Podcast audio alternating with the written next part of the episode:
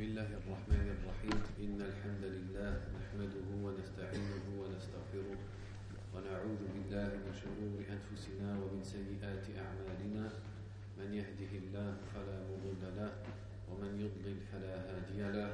وأشهد أن لا إله إلا الله وحده لا شريك له وأشهد أن محمدا عبده ورسوله. أما بعد فنقرأ في كتاب فقه الأسماء الحسنى للشيخ عبد الرزاق البدر حفظه الله تعالى وهو كتاب ساق فيه أسماء الله عز وجل الموجودة في القرآن وفي الحديث النبوي وشرحها وأتى بفوائد عظيمة في هذا الموضوع موضوع أسماء الله سبحانه وتعالى. فنقرأ في الاسم الشافي. يقول الشيخ حفظه الله الشافي وهو من الأسماء الثابتة في السنة النبوية. فقد ثبت في الصحيحين عن عائشة رضي الله عنها أن النبي صلى الله عليه وسلم كان يعوذ بعض أهله يمسح بيده اليمنى ويقول اللهم رب الناس أذهب البأس واشفيه أنت الشافي. لا شفاء إلا شفاؤك شفاء لا يغادر سقما. وفي رواية عنها قالت كان رسول الله صلى الله عليه وسلم إذا اشتكى منا إنسان مسحه بيمينه ثم قال وذكرت الدعاء وفي رواية قالت إن رسول الله صلى الله عليه وسلم كان يرقي بهذه الرقية وذكرته يعني في هذه الرواية ما الفرق؟ أنها سمت هذه الدعاء رقية. وثبت في صحيح البخاري عن عبد العزيز بن صهيب قال دخلت أنا وثابت على أنس بن مالك فقال ثابت يا أبا حمزة اشتكيت. فقال أنس ألا أرقيك برقية رسول الله صلى الله عليه وسلم؟ قال بلى. قال اللهم رب الناس مذهب البأس.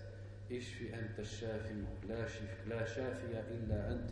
شفاء لا يغادر سقما. Donc là on lit dans le livre de Cheikh Abdelrazak al-Badr sur les noms d'Allah, Fiqh al-Asma al-Husna, la compréhension des noms d'Allah. Et on lit à propos du nom d'Allah, Al-Shafi. En fait, le cours, comme ce n'était pas prévu, je suis sorti du sujet du comportement et j'ai trouvé ce sujet-là, Inch'Allah, qui soit profitable. Et mon sujet, je l'ai fini après, comme prévu.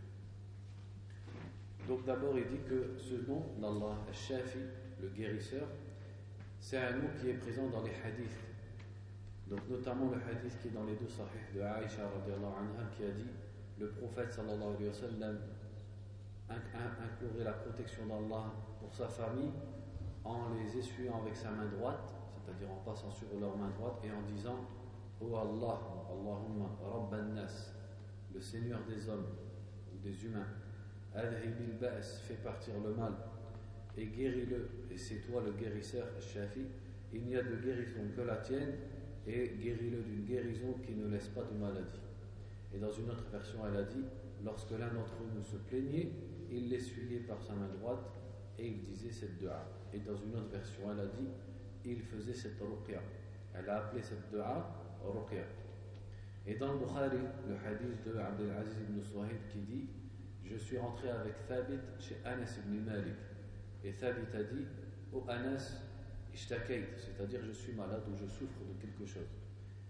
Et Anas anhu lui a répondu Ne veux-tu pas que je pratique pour toi la ruqya, c'est-à-dire la, guérison du messager d'Allah sallallahu alayhi wa sallam? Donc euh, a dit oui, et il lui a, il lui a lu avec une variante. Il a dit Oh Allah, le Seigneur des hommes, qui fait partir le mal, guéris-le et c'est toi le guérisseur, et il n'y a de guérisseur que toi. Et d'une guérison qui ne laisse pas de maladie. ومعنى الشافي الذي منه الشفاء شفاء الصدور من من الشبه والشكوك والحسد والحقد وغير ذلك من امراض القلوب. وشفاء الابدان من الاسقام والافات. ولا يقدر على ذلك غيره. فلا شفاء الا شفاؤه. ولا شافي هو كما قال إبراهيم الخليل عليه السلام وإذا مرضت فهو يشفين. أي هو وحده المتفرد بالشفاء لا شريك له. ولذا وجب على كل مكلف أن يعتقد عقيدة جازمة أنه لا شافي إلا الله. وقد بين ذلك النبي صلى الله عليه وسلم بقوله لا شافي إلا أنت يعني في هذه الرقية. Ensuite il dit ce que veut dire ce mot Al-Shafi c'est celui de qui provient la guérison la guérison d'abord des cœurs en les soignant des ambiguïtés des doutes des maladies du cœur de la haine et de la jalousie et des autres maladies du cœur. Et aussi, c'est la guérison du corps contre les maladies et contre ce qui peut toucher comme mal, qui peut toucher le corps. Donc, seul Allah a la capacité de faire cela, de guérir le cœur et de guérir le corps. Et il n'y a de guérison que la guérison d'Allah subhanahu wa ta'ala. Et il n'y a pas de guérison si ce n'est Allah. Comme a dit Ibrahim, comme Allah l'a cité dans le Coran, et lorsque je tombe malade, c'est lui qui me guérit. C'est-à-dire c'est lui seul qui guérit. Et il n'a pas d'associé dans cette chose-là. Donc, à partir de ce nom d'Allah, chaque musulman doit croire d'une croyance certaine qu'il n'y a de guérisseur qu'Allah subhanahu wa ta'ala. Et c'est ce qu'Allah a montré, c'est ce que le prophète a montré, sallallahu alayhi wa sallam, quand il a dit dans sa dua, Wa la shafiya illa Il n'y a de guérisseur que toi. ولهذا فإن من أحسن الوسائل إلى الله جل وعلا في طلب الشفاء في طلب الشفاء من الأسقام والأمراض التوسل إليه بتفرده وحده بالربوبية وأن الشفاء بيده وحده. يعني إذا أردت أن تشفى من المرض تتوسل إلى الله سبحانه وتعالى باسمه الرب وبصفته الربوبية. تدعوه فتقول يا رب هذا توسل. يعني من أنواع التوسل إلى الله سبحانه وتعالى التوسل بأسمائه وصفاته ومنها الرب ومن صفاته الربوبية وأنه لا شفاء لأن الشفاء وهذا الاسم الشافي راجع إلى ماذا؟ إلى ربوبية الله سبحانه وتعالى فإن الربوبية معناها أنه الخالق المالك المدبر وكونه يشفي هذا المريض هذا تدبير منه سبحانه وتعالى. وأنه لا شفاء لأحد إلا بإذنه. فالأمر أمره والخلق خلقه وكل شيء بتصريفه وتدبيره وما شاء كان وما لم يشاء لم يكن ولا حول ولا قوة إلا بالله. Ensuite le shir dit Une des meilleures façons De demander ce que tu veux à Allah Et d'être guéri de la maladie. C'est de faire ce qu'on appelle at-tawassul. C'est quoi at-tawassul? C'est de prendre une œuvre qui soit intermédiaire entre toi et Allah dans ta demande. De faire quelque chose qui soit comme un moyen ou un intermédiaire entre toi et Allah. Et ça, ça a plusieurs sortes. Et parmi les sortes, le fait de prendre un intermédiaire entre toi et Allah par ses noms et ses attributs. C'est-à-dire, tu invoques Allah par tel nom et ou en citant tel attribut qui correspond à la dua que tu veux. Donc, un des meilleurs moyens d'être guéri, c'est que dans ta dua, tu vantes Allah par le fait que toutes les choses sont dans sa main, par le fait que c'est lui seul qui peut guérir, par le fait que c'est lui seul qui est le Rab, c'est-à-dire le créateur et le gérant de l'univers. Tu prends comme intermédiaire entre toi et lui le fait que tu reconnaisses al d'Allah, la seigneurie d'Allah, le fait qu'il est le seul créateur et le seul gérant de l'univers. Donc, ceci implique que la guérison soit dans sa main seule. Parce que la guérison, et son nom Al-Shafi, revient à al c'est une des branches ou un des attributs de ar du fait qu'il soit le créateur et le gérant. Parce que le fait qu'il rende celui-ci malade et qu'il guérisse celui-ci, ça c'est une gérance de sa part, subhanahu wa ta'ala. Donc, al-shifa revient au mot ar Donc, tu peux utiliser ce mot, ar-rab, ou reconnaître sa rububiyya dans ta dua pour faire at-tawassul. Pour que ça aide à ce qu'Allah accepte ta dua. Donc il dit pour finir Personne ne guérit sans la permission d'Allah, car l'ordre est son ordre, et la création est sa création, et toute chose n'est que par ce qu'il gère, c'est-à-dire selon sa gérance. Ce qu'il veut apparaît, et ce qu'il ne veut pas n'est pas. Et il n'y a de puissance que par Allah subhanahu wa ta'ala. فقول النبي صلى الله عليه وسلم كما في الدعاء المتقدم اللهم رب الناس فيه التوسل إلى الله بربوبيته للناس أجمعين بخلقهم وتدبير شؤونهم وتصريف أمورهم فبيده سبحانه الحياة والموت والصحة والسقم والغنى والفقر والقوة والضعف وهذا من هذا كله كل هذه المعاني راجعة إلى الربوبية Donc il dit dans cette dua, le prophète sallallahu alayhi wa sallam a fait le tawassul par le nom d'Allah, par la rububiyya d'Allah subhanahu wa ta'ala, par le fait de reconnaître qu'Allah est le créateur de tous les êtres humains et c'est lui qui gère leurs affaires. Donc c'est dans sa main qu'il y a la vie et la mort, la, la maladie et la santé, la richesse et la pauvreté, et la faiblesse et la force. Et tout ça, ça revient à le, nom d'Allah al-Rabb et à son attribut al-Rububiyyah. C'est pour ça qu'il a commencé la dua en disant Rabb al-Nas. Et c'est aussi pour ça, ça c'est une parenthèse, qu'on trouve la plupart des duas. Si tu dans le Coran, elle commence par Rabb, ou alors Rabbi, ou alors Rabbana. Parce que tu reconnais d'abord qu'Allah est le Rabb avant de lui demander d'accomplir un de tes besoins. Parce que le fait qu'il est capable d'accomplir un de tes besoins, ça revient à sa rububiyya, au fait que c'est lui le Rabb, c'est lui qui gère la création.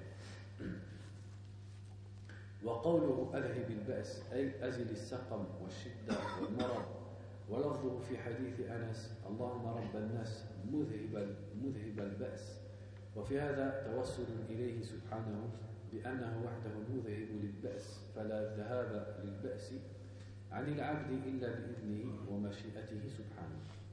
وقوله واشفيه أنت الشافي فيه سؤال الله الشفاء وهو العافية وهو العافية والسلامة من المرض.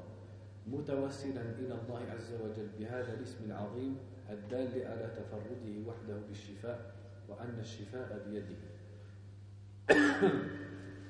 Ensuite, il dit dans la dua, Adhib il-ba's, fais partir la maladie.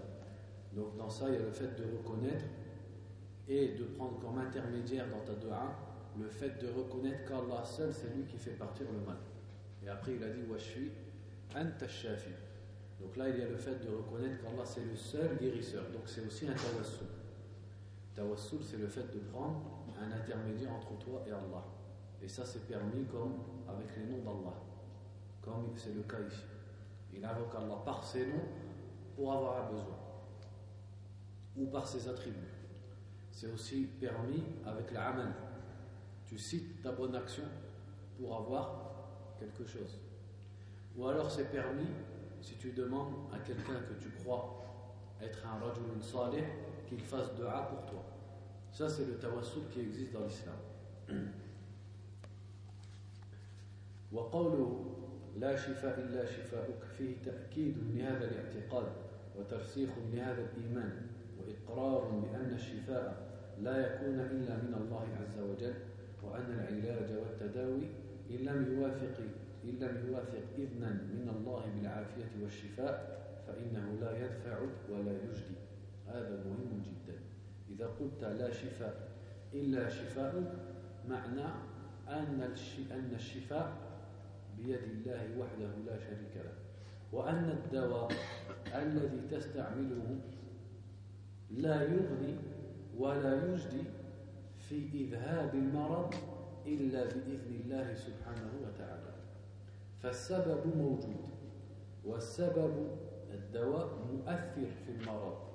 ولكن بإذن من؟ بإذن الله عز وجل. من الذي جعله سببا مؤثرا على هذا المرض؟ هو الله عز وجل.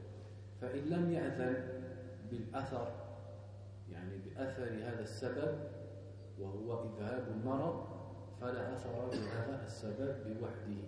لا أثر له استقلالا. Ensuite, il dit, et il n'a de guérison que ta guérison.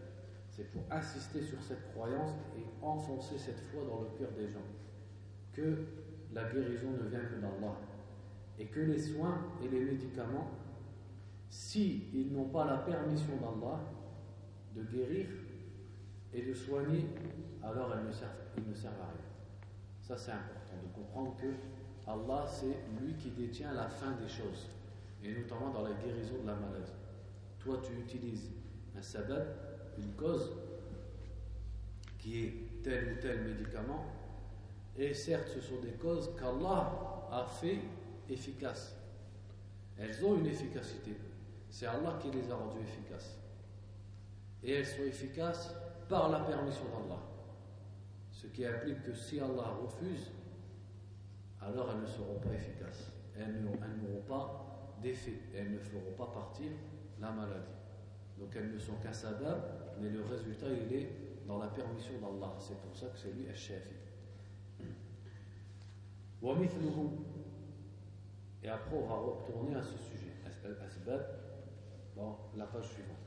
ومثله ما رواه مسلم في صحيحه عن أبي سعيد الخدري رضي الله عنه قال إن جبريل أتى النبي صلى الله عليه وسلم فقال يا محمد اشتكيت فقال نعم فقال بسم الله أرقيك من كل شيء يؤذيك من كل شر من شر كل نفس أو عين حاسد الله يشفيك بسم الله أرقيك Un autre hadith dans Sahih Muslim où Abu Sa'id anhu raconte que Jibril est venu au prophète sallallahu alayhi wa sallam et il lui a dit Oh Muhammad, est-ce que tu es malade Est-ce que tu te plains d'être touché Et il a dit oui. Et il lui a dit Au nom d'Allah, je t'exorcise contre le mal de tout ce qui te nuit et contre le mal de toute âme et de tout œil envieux. Allah te guérit et au nom d'Allah je t'exorcise. Allah te guérit, c'est une affirmation dans le sens de dua. وهذا واعتقاد العبد وإيمانه بأن الشافي هو الله وحده وأن الشفاء بيده ليس مانعا من بذل الأسباب النافعة بالتداوي وطلب العلاج وتناول الأدوية المفيدة. فقد جاء عن النبي صلى الله عليه وسلم أحاديث عديدة في الأمر بالتداوي وذكر أنواع من الأدوية النافعة المفيدة وأن ذلك لا ينافي التوكل على الله واعتقاد أن الشفاء بيده. هذا أول شيء. أنه يشرع التداوي يعني قلنا إن الشفاء بيد الله. والآن نقطة أخرى الدين الإسلامي حث على التداوي حتى قال الإمام الإمام النووي رحمه الله التداوي مستحب. العلماء اختلفوا في حكم التداوي. قال بعضهم لا بأس به يعني حلال. إذا مرضت تتداوي أو لا تتداوي على حد سواء إن لم تتداوي فلا إثم عليك وأكثرهم استحبوا التداوي وأدلتهم الأحاديث الآتية Ensuite, il dit le fait que la personne croit que le guérisseur c'est Allah seul et que la guérison n'est que dans la main d'Allah, cela n'empêche pas d'employer les moyens utiles à la guérison et de chercher à se soigner et à employer les bons médicaments qui sont utiles. Car beaucoup de hadiths montrent l'ordre d'utiliser les soins et les médicaments et mentionne certains médicaments et certains soins. Et cela ne contredit pas le fait d'avoir confiance en Allah et de croire que la guérison est dans sa main. Donc on a vu d'abord la guérison est dans la main d'Allah, maintenant on voit qu'il est légiféré de, d'employer des soins et des médicaments. Et les ulama ont divergé sur cette question, sur le jugement du fait d'employer des médicaments. Certains ont dit c'est juste halal, c'est licite sans plus. Si tu veux, tu te soignes, si tu veux, tu ne te soignes pas. Et beaucoup ont dit que, c'est comme l'a dit l'imam Nawawi, que c'était préférable et recommandé de se soigner. Et c'est ça la, la, vérité pour les hadiths qu'on va voir. فقد روى مسلم في صحيحه عن جابر بن عبد الله رضي الله عنهما عن النبي صلى الله عليه وسلم أنه قال لكل داء دواء يعني لكل مرض دواء. فإذا أصيب دواء الداء برئ بإذن الله عز وجل. وفي صحيح البخاري عن أبي هريرة رضي الله عنه قال قال رسول الله صلى الله عليه وسلم ما أنزل الله من داء إلا أنزل له شفاء. وفي المسند وغيره عن أسامة بن شريك رضي الله عنه قال كنت عند النبي صلى الله عليه وسلم وجاءت الأعراب عن البدو فقالوا يا رسول الله أنا تداوي أنستعمل الأدوية والعلاج؟ فقال نعم يا عباد الله تداووا. هذا أمر. يعني النبي حث على التداوي. فإن الله عز وجل لم يضع داء إلا وضع له شفاء غير داء واحد. فقالوا ما هو؟ ما هو هذا الداء الذي ليس له شفاء؟ فقال الهرم يعني كبر السن. وفي لفظ إن الله لم ينزل داء إلا أنزل له شفاء. علمه من علمه وجهله من جهله. Donc les hadiths, le premier dans Sahih Muslim qui dit chaque maladie a un remède. Et quand on trouve le remède qui correspond à la maladie, on guérit par la permission d'Allah. Et dans l'autre hadith, il a dit, dans le Bukhari, Allah n'a pas descendu une maladie sans lui descendre un remède. Et dans le hadith qui est dans le Musnad, un sahabi raconte que les Bédouins ont demandé au prophète Est-ce que, sallallahu alayhi wa sallam, est-ce qu'on utilise les soins et les médicaments? Il a dit Oui, serviteur d'Allah, soignez-vous. C'est-à-dire soignez-vous, utilisez les médicaments. Donc là, c'est un ordre. Ce qui renforce l'opinion des ulama qui ont dit qu'il était recommandé d'employer les médicaments et de se soigner. Et ensuite, pour expliquer ça, il a dit Allah Azzawajal n'a pas descendu de maladie sans lui descendre une guérison, sauf une seule maladie. C'est-à-dire, il y a une maladie qui n'a pas de guérison. Et ils ont dit quelle est-elle Et il a répondu Al-Haram, la vieillesse. Le vieillissement, ça, ça n'a pas de guérison. Ils pourront faire tout ce qu'ils veulent pour essayer de ne pas vieillir et ils ne trouveront jamais. Et dans une autre version du hadith, il a dit Allah n'a pas descendu une maladie sans lui descendre un remède, le connaît celui qui le connaît, c'est-à-dire parmi les gens qui le connaissent, et l'ignore celui qui l'ignore. Il reste aux êtres humains à trouver le remède. فتضمنت هذه الأحاديث إثبات الأسباب والمسببات والأمر بالتداوي وأنه لا ينفي التوكل على الله عز وجل. هذا شيء مهم. الأخذ بالأسباب أولا هذا الحديث يثبت الأسباب لأنه قال إذا أصيب دواء الداء برئ بإذن الله. معنى أن الدواء يؤثر أو ما يؤثر؟ أنا أريد جواب. الدواء أنا آخذ دواء. هل هذا الدواء مؤثر أو لا؟ نعم يؤثر. هل لا يعني هل ليس هناك فرق بين أن آخذ هذا الدواء أو هذا الدواء؟ لا. لابد أن أجد الدواء المناسب. هذا يدل على أن له تأثيرا. وهذا مذهب واعتقاد أهل السنة والجماعة. بين طرفين. فيما يتعلق بالأسباب والمسببات.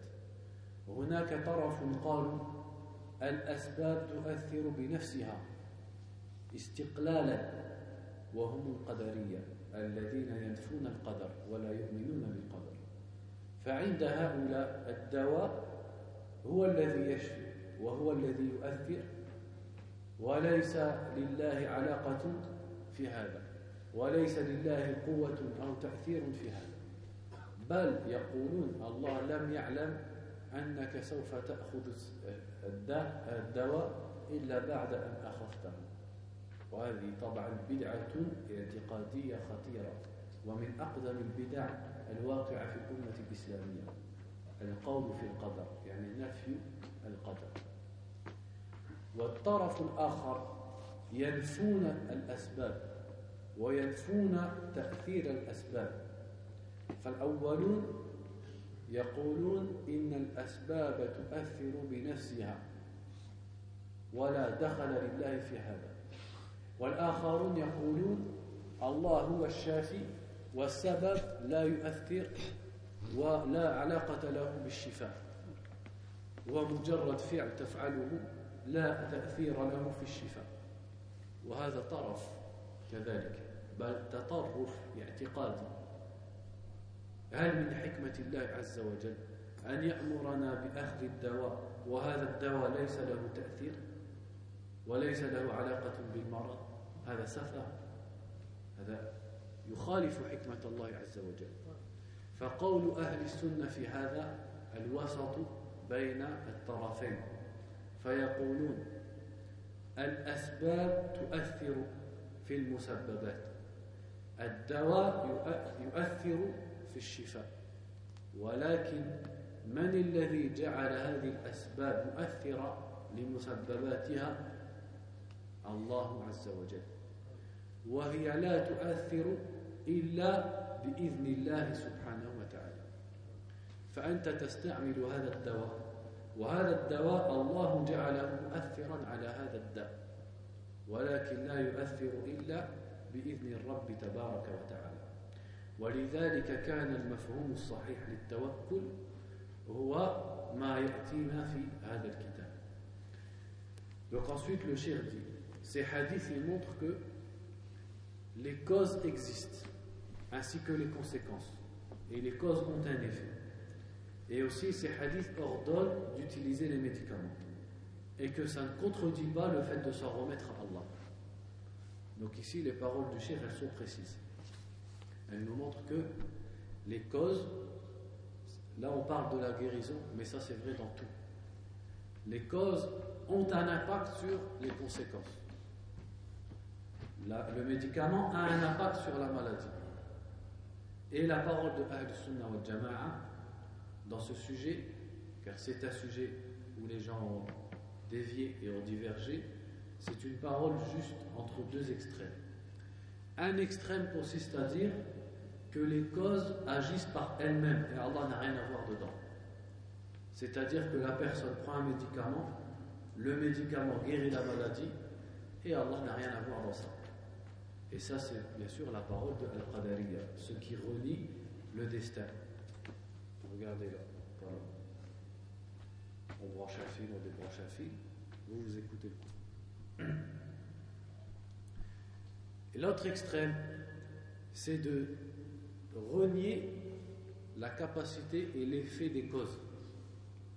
C'est de dire que quand je prends un médicament, ce médicament il n'a rien à voir dans ma guérison. Si je vais déposer un dossier à la boîte intérim, cette cause que j'ai fait, ça n'a rien à voir dans le fait que je trouve un travail ou pas. Donc au final, en fait, j'aurais très bien pu rester chez moi et le travail, il, va me venir, comme si je ne partais pas de chez moi. Je pourrais ne pas prendre de médicaments et. C'est-à-dire que je le prenne ou je ne le prenne pas, ça ne change rien. Et le médicament, il n'a rien à voir dans ma guérison. C'est un autre extrême. Un extrême qui pousse à la fainéantise et qui pousse à ne rien faire. Et la parole de Ahl Sunnah, c'est le juste milieu entre les deux. C'est de dire que les causes ont un effet sur les conséquences, c'est-à-dire sur le but qui est recherché. Le médicament a un effet par lui-même dans le fait de soigner et de faire partir un mal, un mal corporel ou un mal psychologique. Mais qui a fait que ces causes aient un effet? Qui a donné la force à ces causes? Et par la permission de qui ces causes sont efficaces? Allah subhanahu wa ta'ala. Allah, c'est lui qui a fait que le feu brûle. Donc le fait de dire que le feu brûle, ce n'est pas du shirk. C'est Allah qui a fait que le feu brûle. Allah, c'est lui qui a fait que le miel guérit. Est-ce que le, fait de dire que le miel guérit, c'est du shirk? Non, c'est Allah qui l'a fait. C'est la sunna d'Allah. Mais si Allah refuse pour telle ou telle personne que le miel le guérisse, ça ne le guérira pas. N'avez-vous pas vu dans l'histoire d'Ibrahim quand Allah Azza wa euh, quand pardon, son peuple l'ont jeté dans le feu, Allah qu'est-ce qu'il a dit? Au feu Ya kuni bardan wa salaman ala Ibrahim. Oh le feu, soit un froid et une sécurité pour Ibrahim. Donc le feu brûle. Et le feu brûle en lui-même, parce qu'Allah l'a fait ainsi. et parce qu'Allah l'a permis de brûler. Mais lorsqu'Allah enlève sa permission et enlève cette force au feu et cet effet, il ne brûle personne, comme c'est le cas pour Ibrahim. Allah, cette fois-là, n'a pas donné la permission au feu de brûler. Et il lui a ordonné d'être froid. Alors il est devenu froid. Donc si ce n'était, c'est-à-dire ce qui prouve que le feu ne brûle pas sans qu'Allah n'ait rien à voir dans l'histoire. Et ce qui veut dire aussi que le feu brûle vraiment. Sinon Allah ne l'aurait pas dit devient froid. Tout le monde a compris Donc le juste milieu. Les causes ont un effet et sont efficaces elles-mêmes. Et c'est Allah qui les a rendues ainsi et c'est par la permission d'Allah. لأن حقيقة التوكل على الله اعتماد القلب على الله في حصول ما ينفع العبد في دينه ودنياه ودفع ما يضره في دينه ودنياه ولا بد مع هذا الاعتماد من مباشرة الأسباب النافعة يعني هذا تعريف التوكل التوكل أنت ترجو خيرا أو تخاف شرا فلتحصل على هذا الخير أو لتنجو من هذا الشر. تعتمد على من؟ على الله سبحانه وتعالى. وتأخذ بالأسباب المحصلة لهذا الشيء لهذا الخير المنجية من هذا الشر. هذا هو التوكل الصحيح في الدين الإسلامي. تعتمد على الله وتأخذ بالأسباب وتعمل. وهذا الكلام الكثير مأخوذ من حديث عن النبي صلى الله عليه وسلم والنبي هو الذي قال عن نفسه أعطيت جوامع الكلم يعني كلمات قليلة الألفاظ كثيرة المعاني. قال صلى الله عليه وسلم احرص على ما ينفعك واستعن بالله. هذا كله يختصر يختصر لك موضوع التوكل. احرص على ما ينفعك. هو أمر بالعمل وبالأخذ بالأسباب. أنت تريد عمل ابحث. تريد الزواج ابحث. تريد الشفاء تداوي وهكذا. تريد العلم ادرس وهكذا. اعمل. خذ الأسباب ثم قال احرص على ما ينفعك واستعن بالله. يعني لتحصل على العمل لتحصل على المرأة لتحصل على الشفاء لتحصل على العلم وغير ذلك تعتمد على من؟ على الله سبحانه وتعالى. هو الذي بيده النهاية هو الذي بيده الخير والشر. فأنت تعمل بالأسباب التي جعلها الله سبحانه وتعالى مناسبة ومؤثرة لهذا الذي تريده ولكن تعتمد على من؟ على الله سبحانه وتعالى Ensuite, il a dit car le vrai tawakkul, la confiance en Allah, c'est que le cœur se repose sur Allah dans le fait d'acquérir un bien, que ce soit dans ta vie d'ici-bas ou dans ta religion, ou d'être épargné d'un mal dans ta vie d'ici-bas et dans ta religion, tout en prenant les causes qui sont utiles dans cette chose-là. Ça, c'est la définition du vrai tawakkul dans l'islam. Donc le tawakkul, c'est pas de dire Allah va me guérir, Allah va me donner un travail et je bouge pas. Le vrai tawakkul dans l'islam, c'est que tu veux un bien, ou tu veux être épargné d'un mal, tu places ta confiance en Allah pour qu'il te ramène ce bien ou qu'il t'épargne ce mal, et tu fais les causes qu'Allah a mis sur la terre pour les êtres humains et a rendu licites pour acquérir ce bien ou pour être épargné de ce mal. Donc tu agis et tu places ta confiance en Allah. Et toutes ces paroles et toutes ces explications, elles sont résumées dans un hadith. Et le prophète sallallahu alayhi wa sallam, c'est lui qui a dit à propos de sa propre personne On m'a donné les paroles jami' al-jawami, c'est-à-dire des paroles qui ont peu de mots et qui regroupent beaucoup de sens en peu de mots. Il a dit dans un hadith Sois assidu à ce qui t'est utile et demande l'aide d'Allah. Ça, c'est résumé tout le tawakkul en deux phrases. Quand il a dit Sois assidu à ce qui t'est utile, c'est-à-dire cherche ce qui te profite agis. Tu veux un travail, cherche le travail. Tu veux te marier, cherche, fais des enquêtes, demande. Tu veux guérir, soigne-toi. Tu veux de la science, étudie, et ainsi de suite. Tu agis, tu, fais, tu veux de l'argent, cherche, fais du commerce, travaille. Tu fais les causes. Et tout de suite après, quelle phrase il a dit Et demande l'aide d'Allah. C'est-à-dire, tu sais que celui qui, à la fin, rendra ces causes que tu fais et ces efforts que tu fais, qui les rendra efficaces, c'est Allah. Celui qui te ramènera le travail et qui fera que tes efforts auront des fruits, c'est Allah. Celui qui fait que tes efforts pour trouver une femme seront efficaces, c'est Allah. Celui qui fait que tes soins et tes médicaments seront efficaces, c'est Allah. Celui qui te facilitera à mémoriser la science et à la comprendre, c'est Allah. Donc, tu agis, tu fais les causes qu'Allah a fait comme efficaces et licites Quand c'est deux points importants. Elles doivent être efficaces, c'est-à-dire je ne prends pas un médicament pour avoir du haine, et je ne lis pas un livre pour guérir d'une maladie.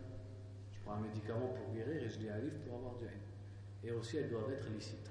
Et tu te reposes sur Allah pour la fin de ton affaire. فكما أن دفع الجوع والعطش بالأكل والشرب لا ينافي الإيمان بقوله والذي هو يطعمني ويسقين وكذلك دفع المرض بالعلاج النافع والدواء المفيد لا ينافي الإيمان بقوله Il dit de la même façon que le fait de repousser la faim et la soif en mangeant et en buvant, ça ne veut pas dire que tu ne crois pas à la parole d'Allah quand il a dit Quand j'ai faim, euh, c'est lui qui me nourrit et c'est lui qui me donne à boire. Tu crois à cette parole qui est dans le Coran. Pourtant, tu ne vas pas au magasin acheter à manger, tu ne vas pas au magasin acheter à boire. Ça ne contredit pas. Donc, de la même façon, tu crois à la parole d'Allah quand il a cité Ibrahim. Quand je tombe malade, c'est lui qui me guérit, qui me guérit, mais ça ne contredit pas que tu prennes des médicaments. بل لا تتم حقيقة التوكل إلا بمباشرة الأسباب التي نصبها الله مقتضيات لمسبباتها قدرا وشرعا والتي تعطيلها قدح في التوكل نفسه. Ensuite il dit le vrai tawakkul n'est possible qu'au contraire en prenant les causes qu'Allah a dressées comme étant efficaces pour les conséquences. C'est-à-dire qu'ils sont soit le, remède efficace pour telle maladie, etc. etc. de façon religieuse et aussi au niveau du destin. Qu'est-ce que ça veut dire cette parole? C'est ce qu'on disait tout à l'heure. C'est-à-dire tu dois prendre les causes qu'Allah a rendues concrètement efficaces pour ce que tu veux. Et aussi qu'Allah a rendu licite pour ce que tu veux. Donc par exemple, si je veux être protégé d'une maladie, est-ce que je vais porter un talisman? Non. Pourquoi? Parce que ce talisman, Qadran, Allah, tel qu'il a créé le monde, il n'a pas fait que ce talisman soit efficace pour te protéger d'un mal. Et en plus, religieusement, c'est interdit, car le prophète sallallahu alayhi wa sallam a dit shirk. Les talismans sont du shirk, sont du polythéisme. Donc la cause que tu empruntes doit être efficace, une vraie cause, pas basée sur une superstition ou une imagination, mais elle doit être connue à travers la religion ou à travers l'expérience. Qu'est-ce que ça veut dire? Qu'est-ce qui fait que je sais que tel médicament est efficace pour telle maladie? J'ai deux façons de le savoir. Soit la religion m'en a informé, et quand la religion m'en informe, j'ai pas pas besoin de chercher plus loin. Comme le fait que le miel est bon pour le ventre, le fait que la graine noire, qu'ils appellent en français le cumin noir. Ils disent le cumin noir d'Égypte. C'est le nom du, euh, de l'habbatou saouda en français. Est efficace pour toutes les maladies. Ça, c'est la religion qui me l'a dit, donc je le sais. Ou alors, l'expérience.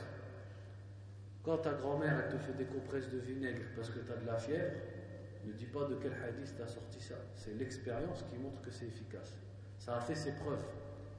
Quand le médecin te prescrit une crème pour telle et telle maladie, ne lui dis pas de quel hadith tu sors ça. Il a étudié la médecine, ils ont expérimenté. Donc on prend en compte la religion et aussi l'expérience, l'expérimentation. Donc c'est pour ça que la médecine, c'est un sujet large. Si la chose ne remplit pas une des deux conditions, ni la religion ne l'a déclaré comme étant une cause, ni l'expérience, comme par exemple le fait de porter un bracelet en cuivre pour être soigné des maladies du bras. N'est-ce pas que le prophète sallallahu alayhi wa sallam, il a vu un sahabi avec un bracelet en cuivre à son aisselle, à son bras, pardon. Et il lui a dit, Mahadi, il a dit, min al Il a dit, pourquoi tu mets ça? Il a dit, c'est pour me protéger de l'wahina, c'est une maladie du bras. Et il a dit, La taziduka illa wahna, Il lui a dit, elle ne fera qu'augmenter ton mal. Et si tu meurs en l'apportant, tu ne réussiras jamais. Pourquoi? Parce que ni la religion ne l'a permis, ni l'expérience ne montre que c'est juste une superstition, une fausse croyance dans la tête des gens que mettre un bracelet en cuivre, ça va me guérir mon bras. Mais ni dans la médecine, ni religieusement, il est prouvé ou déclaré que c'est efficace. Donc, il fait partie du tawakkul de prendre les causes qui sont connues religieusement ou concrètement pour être efficaces. Et quand on dit religieusement, ça sort tout l'illicite. Par exemple, tu as une maladie et on va te soigner avec la marijuana. la marijuana peut être efficace. La médecine, elle l'a prouvé, mais la religion l'a interdit. L'alcool peut être efficace pour certaines maladies. Et le vin, il soigne le cholestérol et certaines choses. Ça, c'est prouvé médicalement et l'expérience le montre.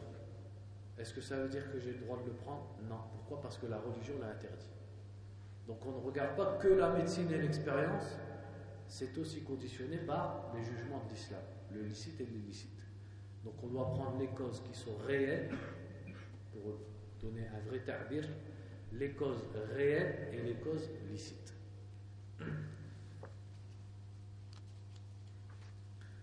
وفي قوله صلى الله عليه وسلم لكل داء دواء. هذه فائدة طيبة. تقوية لنفس المريض والطبيب. وحث على طلب ذلك الدواء والتفتيش عليه والبحث عنه. وقد كان من هديه صلى الله عليه وسلم فعل التداوي في نفسه والأمر به أصابه مرض من أهله وأصحابه وينظر, وينظر هديه صلى الله عليه وسلم في ذلك مبسوطا في فصل بعنوان الطب النبوي من كتاب زاد المعاد في هدي خير العباد للعلامة ابن القيم رحمه الله Ici, dans la parole du prophète, quand il a dit chaque maladie a un remède, regardez la faïda qu'il en retire le cher. Il dit ça, ça renforce l'âme, ou plutôt la psychologie, du malade et du médecin. Pourquoi? Parce que ça leur donne un espoir. Que sa maladie, elle a un remède qu'Allah a mis sur la terre.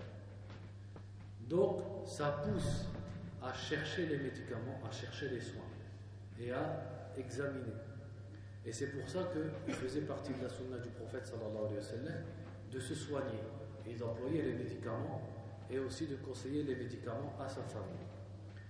Et pour connaître ça, il faut regarder ce qui est détaillé dans le chapitre La médecine prophétique du livre Zad al-Ma'ad. Des fois, vous le voyez édité tout seul, Nabawi. Ce qui pourrait faire penser que la personne, elle pense que ça c'est un livre qu'Ibn al-Qayyim a écrit. Ça c'est que le chapitre d'un livre que Ibn al-Qayyim a écrit, et les gens ils le retirent et ils en font un livre parce qu'ils savent que ça se vend bien. Mais le livre normalement c'est Zad al-Ma'ad. Et il y a un chapitre dedans concerne la médecine du prophète sallallahu alayhi wa sallam. Donc celui qui veut connaître ce que le prophète a fait ou a dit dans ce domaine, il regarde dans ce livre. ثم إن الواجب على العبد أن يعرف فيما يتعلق بالأسباب أمورا ثلاثة وهذا تقريبا ذكرناه أحدها أن لا يجعل منها سببا إلا ما ثبت أنه سبب شرعا أو قدرا Ensuite, il dit, il est obligatoire à la personne de connaître trois points en ce qui concerne le fait de faire des causes. Donc là, c'est pas seulement dans la maladie, c'est dans tout. Et en vérité, ce qu'il va dire ici, on l'a déjà dit. Le premier point, c'est de prendre une cause, ou plutôt que les causes qui sont affirmées religieusement ou qadran, c'est-à-dire dans la réalité, comme on l'a dit tout à l'heure. La réalité nous montre que cette cause est efficace pour ce, cette chose, ou alors la religion montre que cette cause est efficace. ثانيها ألا يعتمد العبد عليها بل يعتمد على مسببها ومقدرها مع قيامه بالمشروع منها وحرصه على النافع منها. Deuxièmement, c'est que la personne ne se repose pas sur ce sabab, mais il se repose sur celui qui en a fait un sabab et qui l'a destiné, qui est Allah subhanahu wa ta'ala, tout en faisant ce qui est légiféré et tout en étant assidu à profiter des causes qui sont utiles. Donc ça c'est la deuxième chose. Dans ton tawakkul, tu tawakkal ala Allah, la ala sabab. Tu t'en remets à Allah, pas à la cause. ثالثها أن يعمل أن يعلم أن الأسباب مهما عظمت وقويت فإنها مرتبطة بقضاء الله وقدره لا خروج لها عنه والله تعالى يتصرف فيها كيف يشاء. إن شاء أبقى سبب سببيتها وإن شاء غيرها كيف يشاء. لئلا يعتمد العباد عليها وليعلموا كمال كمال قدرته وأن التصرف المطلق والإرادة المطلقة لله وحده. كما تقدم في قول النبي صلى الله عليه وسلم أنت الشافي لا شفاء إلا شفاءك Le troisième point, c'est qu'il sache que les causes, aussi grandes soient-elles et aussi fortes soient-elles, sont liées au destin d'Allah et ne sortent pas de ce qu'Allah a destiné. Et Allah les gère comme il le veut. Donc s'il veut, il laisse leur effet qu'il a mis en elle à la base, c'est-à-dire leur effet, et s'il veut, il les change comme il le veut, afin que les serviteurs ne se reposent pas sur les causes et qu'ils connaissent la complète capacité d'Allah subhanahu wa ta'ala et que c'est lui qui gère de façon absolue, comme il le veut, sa créature. Et celui qui a la volonté absolue, que rien ne peut détourner et rien ne peut empêcher.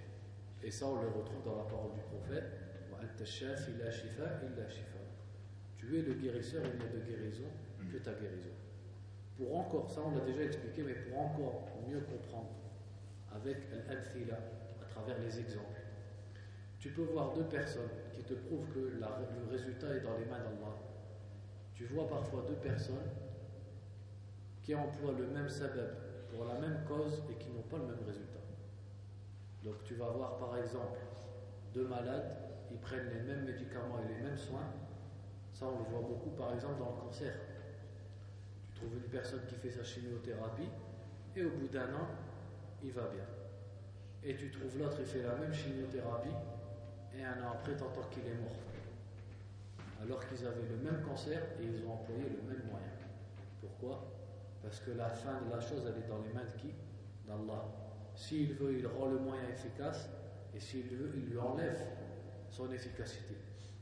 Et il ne t'appartient à toi que d'accepter ce résultat. C'est pour ça qu'on va conclure avec le hadith qu'on disait tout à l'heure. Quand on le prend complet, qu'est-ce qu'il dit?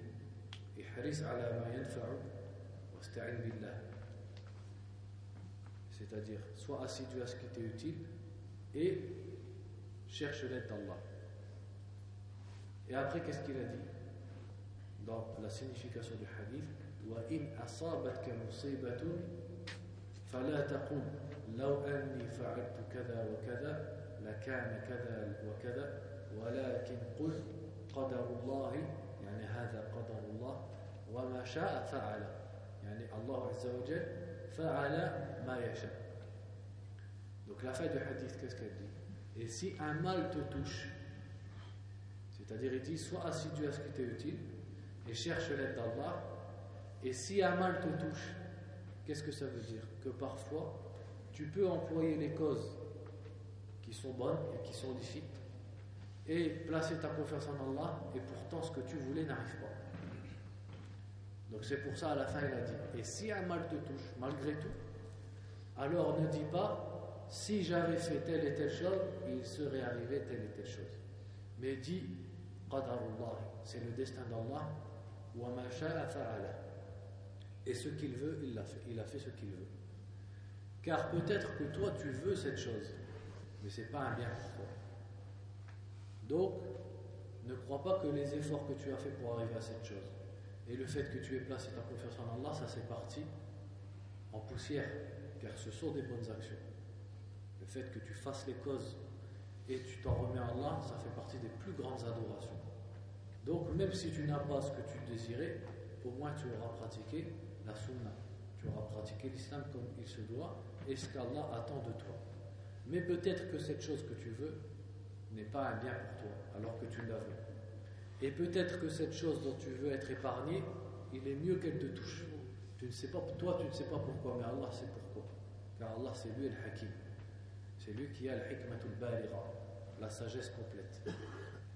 Donc, c'est pour ça qu'à la fin du hadith, il a dit que malgré tout, peut-être qu'un mal va te toucher, c'est-à-dire le résultat ne va pas t'arriver. Alors, ne cherche pas dans les asbab. Ne dis pas si j'avais fait, si j'avais fait. Car le résultat est dans les mains d'Allah. C'est Allah qui a fait que ça n'a pas marché et soumets-toi simplement au destin d'Allah.